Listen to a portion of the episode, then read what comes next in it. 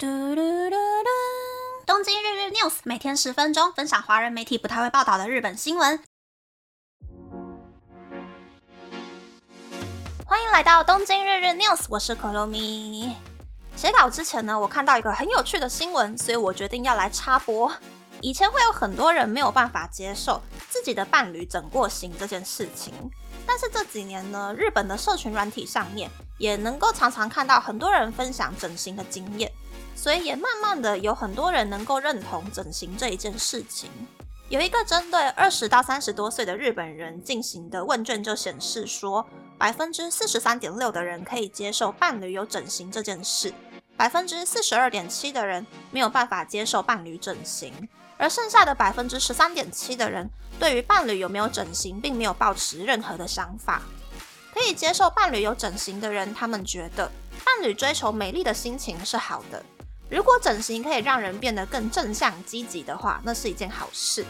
如果可以解决内心里自卑的部分的话，那也不错。如果是自己想要去整形的话，即使外貌改变了也没有关系。反正现在很多人都有整形嘛，所以可以接受这件事。不能够接受伴侣整形的人，他们则是觉得说，整形可能会有后遗症之类的负面影响，觉得伴侣现在就已经长得很不错了。担心整形失败之后可能会影响到健康，整形很花钱，风险又很高，没有必要花那么多钱去整形。不过啦，其实我一直都很想要去整形，我想要把鼻梁骨垫高，可是我又很怕痛，所以就一直不敢去整形。我觉得如果是花自己的钱，在对经济没有影响的情况之下，有没有整形其实是个人的自由。但是如果整到跟电风扇阿姨一样，整形整到上瘾，心理有点不健康的程度呢？我个人是反对的。说真的啦，身体发肤虽然受之于父母，但是很多人可能会因为对身体的某一些部位觉得不满，又或者是因为外貌不符合多数人的审美观，就会在升学或者是求职的时候处处碰壁。人生是自己要过的，如果可以让自己变得快乐的话，甚至是可以改变自己的人生的话呢？整形就是一件好事嘛。比起花大钱找没有科学根据的算命老师改命，整形的投资报酬率更高。接下来是介绍新闻的时间啦。第一则新闻是日本政府调查了 My Number Card 之后，发现有一万六千件健保卡或者是残障手册的设定错误的案例。会出现错误的原因是因为 My Number Card 本身的资料就是错误的。或者是没有确认 My Number Card，只是按照姓名还有生日，就把个人的资料跟卡片绑在一起。不过呢，即使在这个礼拜发现了那么多件 bug，日本政府依旧表示，明年秋天要废止健保卡，就医还有领药的时候一律使用 My Number Card。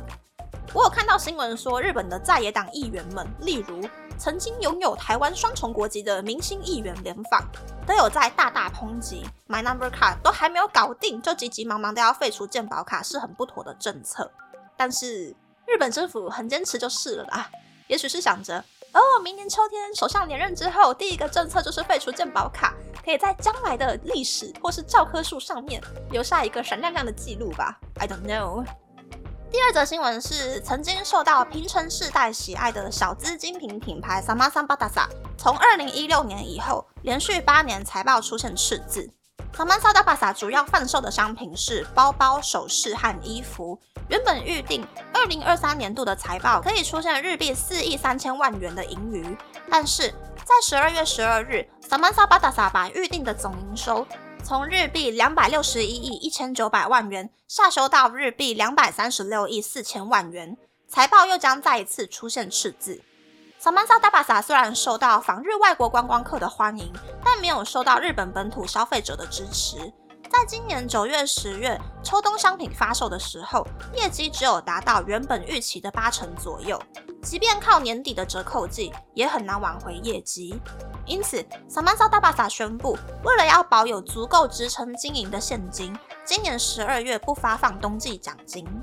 萨曼萨大巴萨主要的客群是十到二十多岁的女性，受到疫情的影响，购买包包的客人变少，以及二零一九年被男性服饰品牌 Konaka 收购等等的原因，业绩下滑的非常严重。也因为业绩下滑的很严重。去年五月上任的新社长米田信正发挥以往经营过日本超大型连锁药妆店 Ski 药局和日用品制造商 Este 的经验，改善 Samantha Dabasa 的生产还有物流的体系，并且将一个副牌开一个专柜的方针转换成为多个品牌共用一个专柜的模式，试图改善 Samantha Dabasa 的经营状况。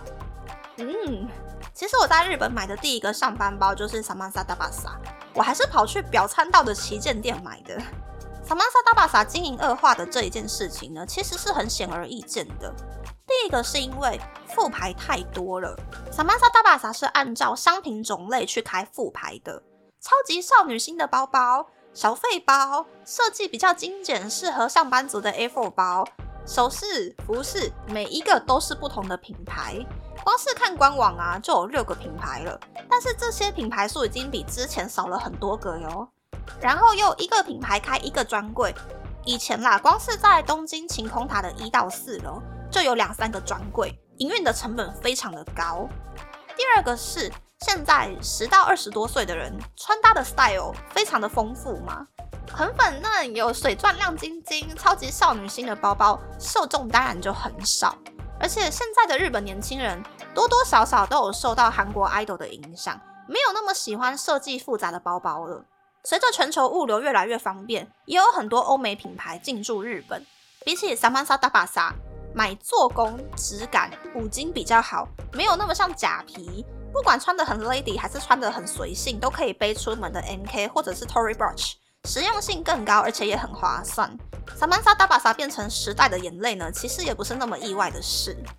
从 Samantha Dabasa 的这个案例，我个人的结论就是。没有必要为差异性不大的复牌另外开一个专柜。